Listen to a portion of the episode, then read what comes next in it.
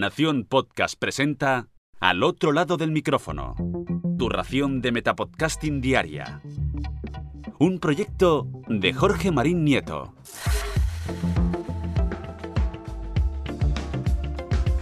Hola, mi nombre es Jorge Marín y esto es Al otro lado del micrófono.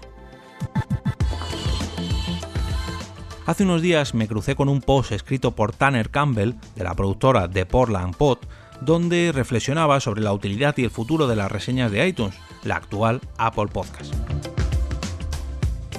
En su artículo defiende transformar este formato de valoraciones con un simple me gusta, o sea, eliminando tanto las reseñas escritas como el sistema de valoración que actualmente es de 1 a 5 estrellas. Llega a esta conclusión defendiendo que no hay estudios que reflejan la relación entre las reseñas positivas de un podcast y el crecimiento del número de suscriptores en esta plataforma comenta que no hay nada que demuestre que tener muchos de estos comentarios no significa que atraigas a nuevos suscriptores y que la posibilidad de que alguien pueda valorar tu podcast negativamente o incluso criticarlo mediante una reseña es un factor que Apple debería tener en cuenta o incluso modificar. En su artículo defiende transformar este formato de valoraciones con un simple me gusta, eliminar tanto las reseñas escritas como el sistema de valoración de 1 a 5 estrellas por un simple pulgar hacia arriba, para que los usuarios solamente puedan valorar sus programas favoritos o bien ignorarlos si no lo son.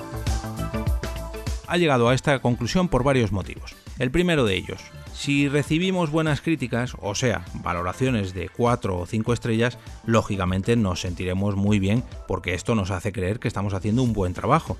Y esto realmente es así, pero no se traduce en que suba el número de descargas o suscriptores, simplemente mm, es alguien que valora nuestro podcast de una manera positiva.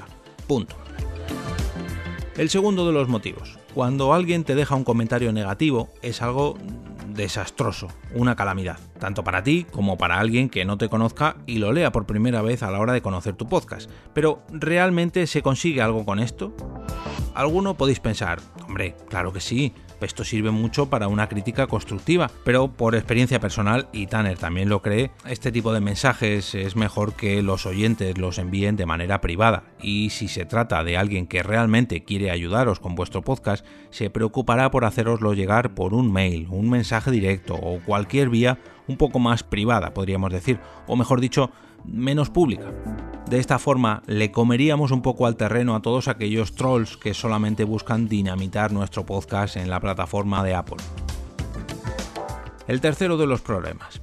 Que los podcasters pidamos reseñas escritas puede tener consecuencias negativas para nosotros mismos, o mejor dicho, para nuestros podcasts. Este tipo de llamadas a la acción no es que sea muy sencilla. Apple Podcast o iTunes no es precisamente una plataforma a la que todo el mundo tenga acceso y sobre todo con comodidad. No es lo mismo pedir que compartan un mensaje de Facebook, hacer un retweet o darle un me gusta a una foto de Instagram que pedir una reseña en iTunes que requiere un poquito más de trabajo para todos los oyentes que quieran hacerlo. Por otro lado, hay podcasters que utilizan estas reseñas positivas a modo de boletos para concursos o sorteos y claro, al fin y al cabo estás comprando estas valoraciones, cosa que, pese a que se hace habitualmente en otras plataformas Amazon, no está muy bien visto la compra de esas reseñas ya que realmente no son sinceras y, permitidme la expresión, hay toda una mafia detrás de ellas. Como siempre, os dejo el enlace a este artículo en las notas del episodio y aprovecho para preguntaros, ¿qué os parece esta propuesta de Tanner Campbell? Como podcasters, ¿echaríais de menos esta clásica forma de valorar podcast?